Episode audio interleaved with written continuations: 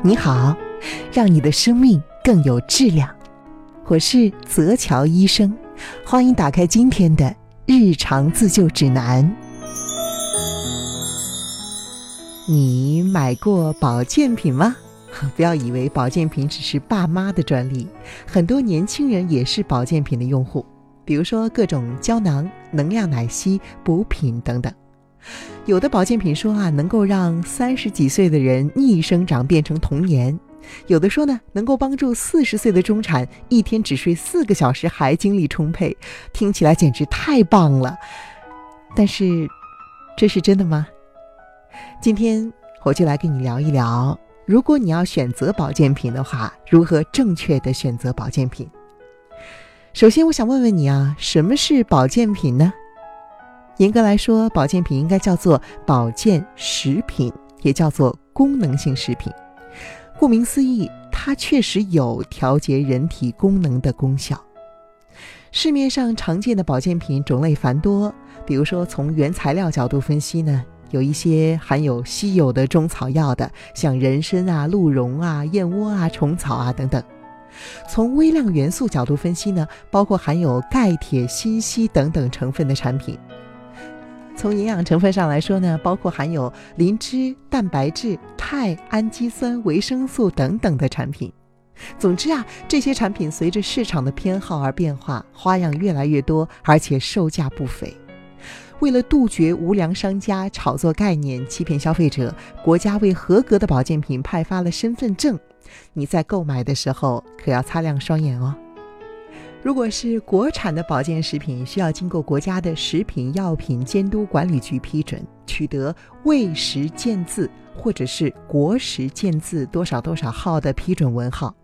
这两个呢都是国家正规的保健食品批号。第一个呢是原卫生部审批的文号，第二个是零三年十月之后国家食品药品监督管理局所审批的文号。记住了，是卫食健字或者是。国食健字多少号？而且呢，保健品的包装上必须要印有一个天蓝色的图案，下面还要有“保健食品”这四个字，俗称“蓝帽子”标志。同时具备了文号和蓝帽子标志的，才是一款合格的保健品。这是你买保健品的先决条件。有不少人呢，喜欢从国外带保健品回来。那我们说一说全球最大的保健品市场——美国吧。保健类食品呢，被称为是膳食补充剂，英文呢是 dietary supplements，diet 就是节食的那个单词了。根据美国食品与药品管理局，也叫做 FDA，是 Food and Drug Administration 公布的《膳食补充剂健康与教育法》的规定。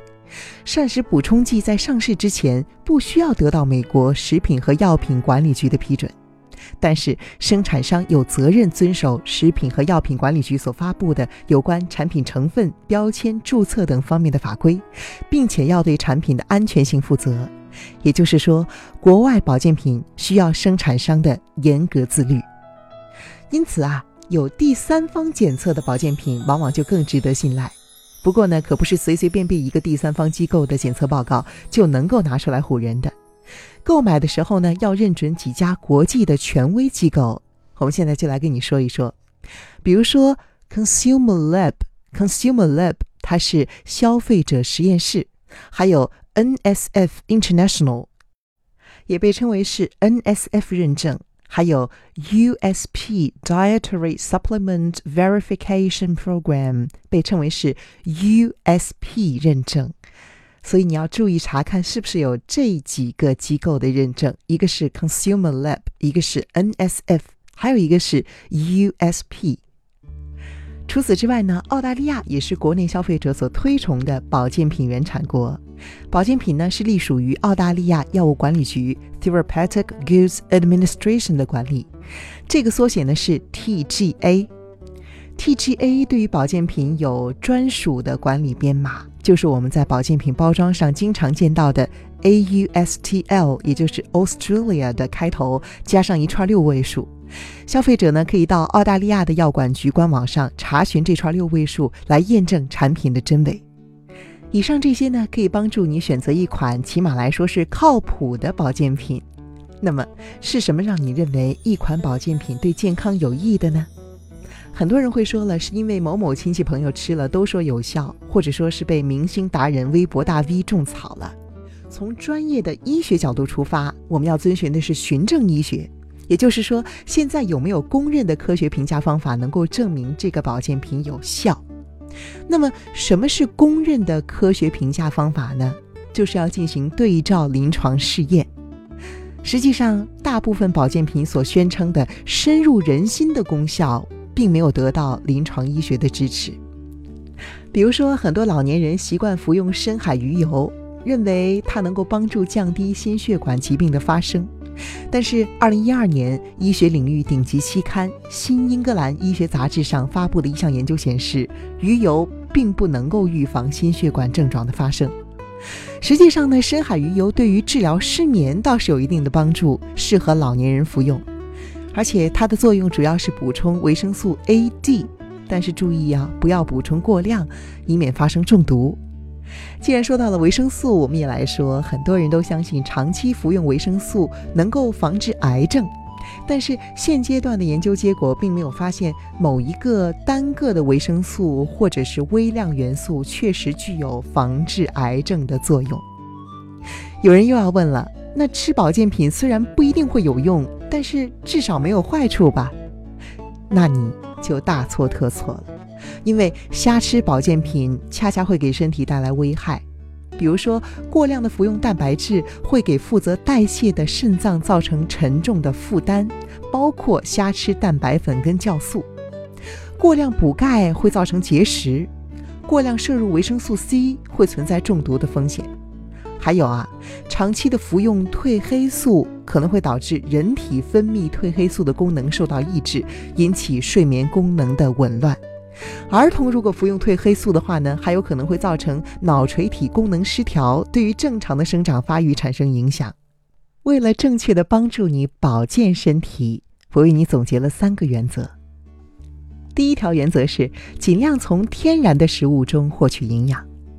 人类和大自然一同进化了上百万年，天然食物的成分结构和配比的精妙程度让人难以想象。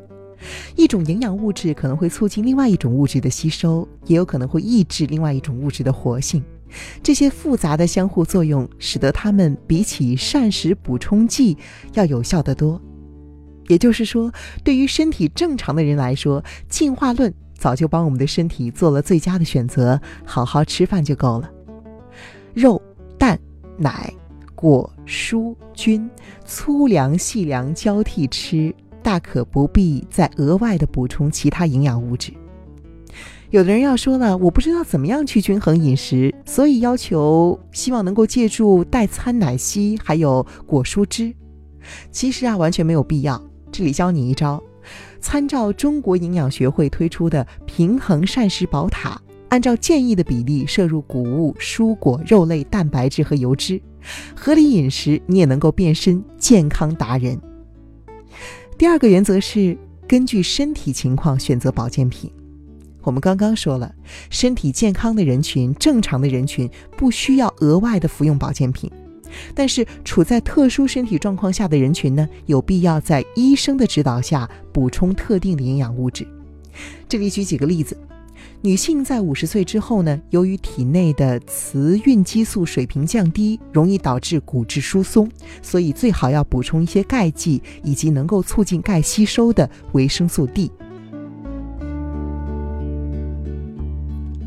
如果长期喝酒，或者说是你动过胃部的手术，尤其是老年人，这样的人呢，都会有维生素 B 十二的吸收障碍，可以选择 B 族的维生素片。另外，处于更年期的女性，还有说想要预防前列腺癌的男性，可以多喝一些豆浆，来补充大豆异黄酮。最后一条也是最重要的一条原则：保健品不能够治病，病了一定要及时就医。无论是在国内还是国外，保健品都不属于药品，都不能够治病。法律上说的很明白。如果说保健品宣称自己有治疗某种疾病的作用，那是违反有关保健品的法规和广告法的。所以，如果某一个保健品张牙舞爪的跟你说吃了它之后就能够治好什么什么病的话，那么多半儿是不可信的。花钱倒是其次，最大的风险是付出了时间上的机会成本。因为如果你相信保健品可以治病，反而把正规的治疗和有效的药物给停了，就会造成疾病恶化，耽误了治疗的最佳时机。每一个人都是自己最好的医生，希望你也可以善待自己的身体。活得更加健康和幸福。以上就是今天日常自救指南的全部内容了。我是泽乔医生，欢迎你订阅我的专辑，并且把它分享给更多的朋友。